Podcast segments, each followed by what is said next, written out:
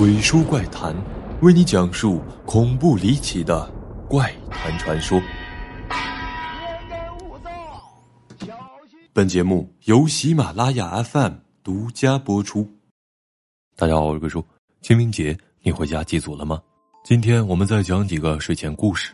害怕的小伙伴，弹幕里扣个一；不害怕的，扣一下眼珠子。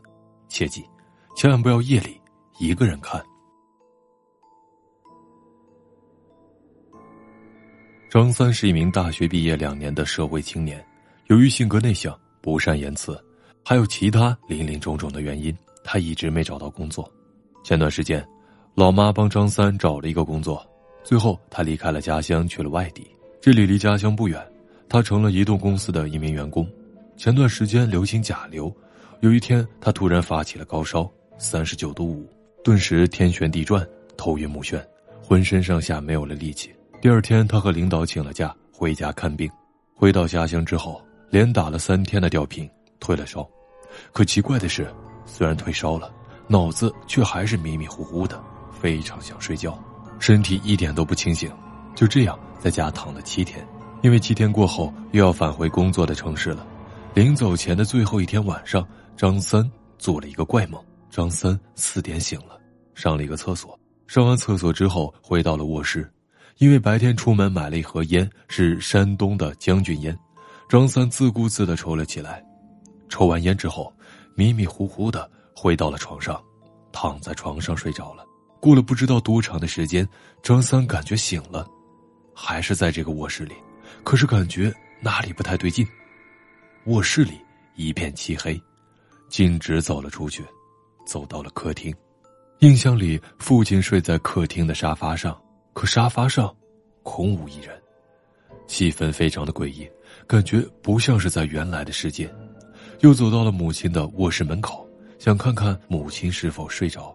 此时此刻，母亲卧室的门自动打开了，可没有任何的征兆。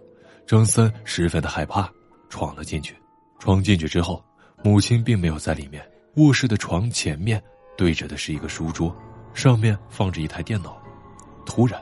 电脑屏幕出现了一个画面，上面印出了母亲的脸，母亲在幽暗的荧光屏下发出了诡异的微笑。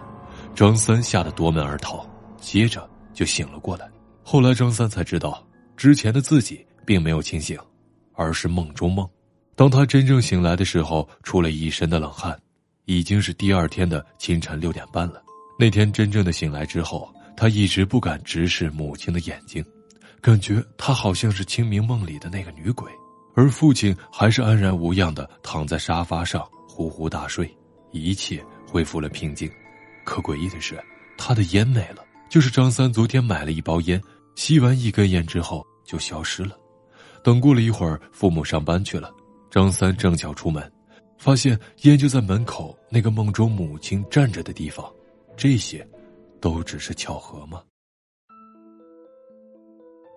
二零二零年七八月，楼主在山东潍坊的一个营区，当时大部队已经去野外驻训了，楼主受过伤，和其他的战友留守。两千个人的营区现在只有不到一百人，大家集中住在了二营里的一个连里，其他营区都贴了封条，没有人在。楼主和一个战友叫小平，两个人在某一天的夜里准备回自己的连队里去洗个澡，因为营区里没有人，只有目前住在连队的地方是有灯的。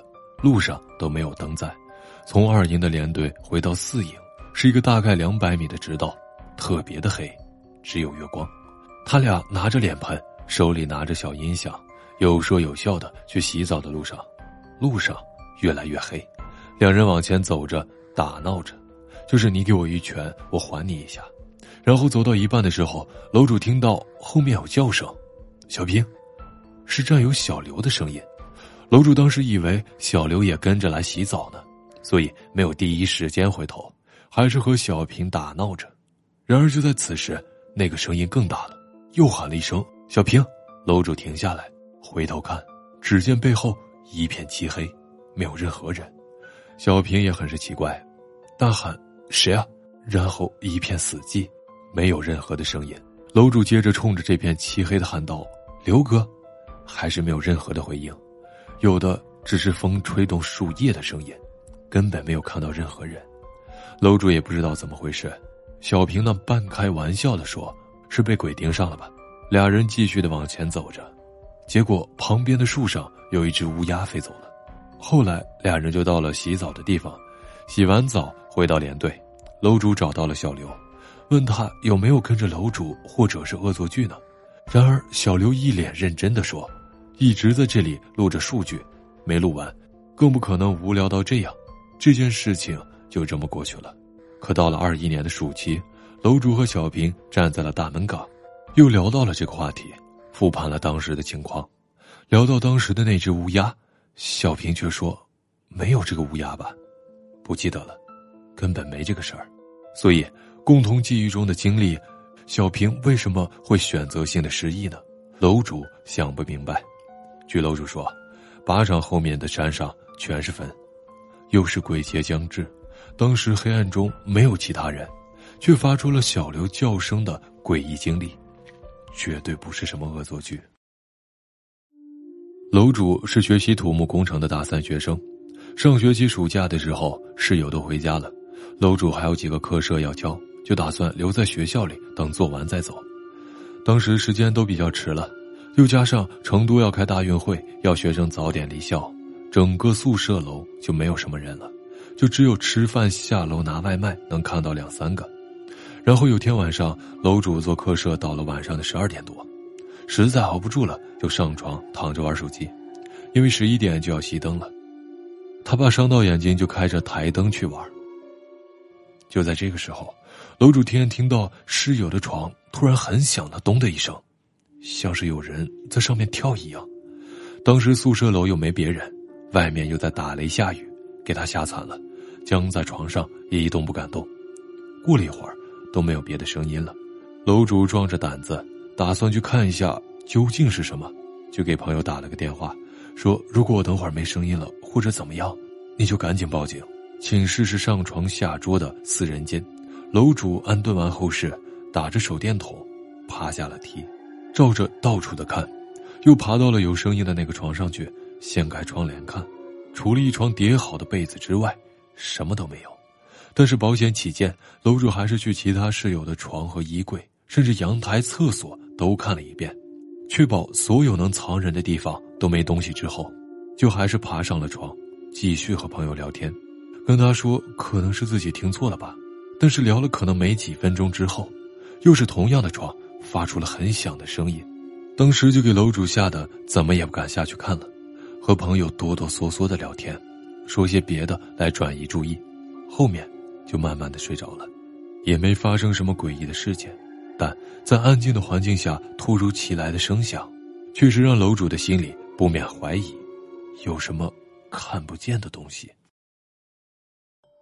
这个故事是最近的事，小 A 的室友都去上课了，但自己早上没课，就在桌子上看《鬼叔怪谈》，边看边吃鸡翅下饭，正看得起劲。突然，余光瞥见有一个白光闪了过去，但那个时候自己以为是看错了，就没怎么在意。可随着视频的播放，小 A 却越来越感觉不对劲了，就有种被盯着看的感觉。然后他就转头到处的看，又是什么都没有。想着大白天的能有什么好怕的呢？就继续的看视频吃鸡翅。结果没多久，小 A 听见背后室友的凳子响了，发出了奇怪的声响。是那种有人坐在上面晃动的声音，这把小 A 吓了一大跳。就当时的情况来分析，外面是学校在修新食堂，工地很吵，但他不可能会把室外的声音和室内旁边的声音混淆。何况，小 A 呢习惯性的把门窗都关上了，更不可能是风吹动的声音。小 A 表示，虽然喜欢看一些恐怖诡异的视频，但是真的没有想到过自己会碰到。而自己下意识也都会找一些理由去解释一下，可以不信，但是要心存敬畏。故事到这里就结束了。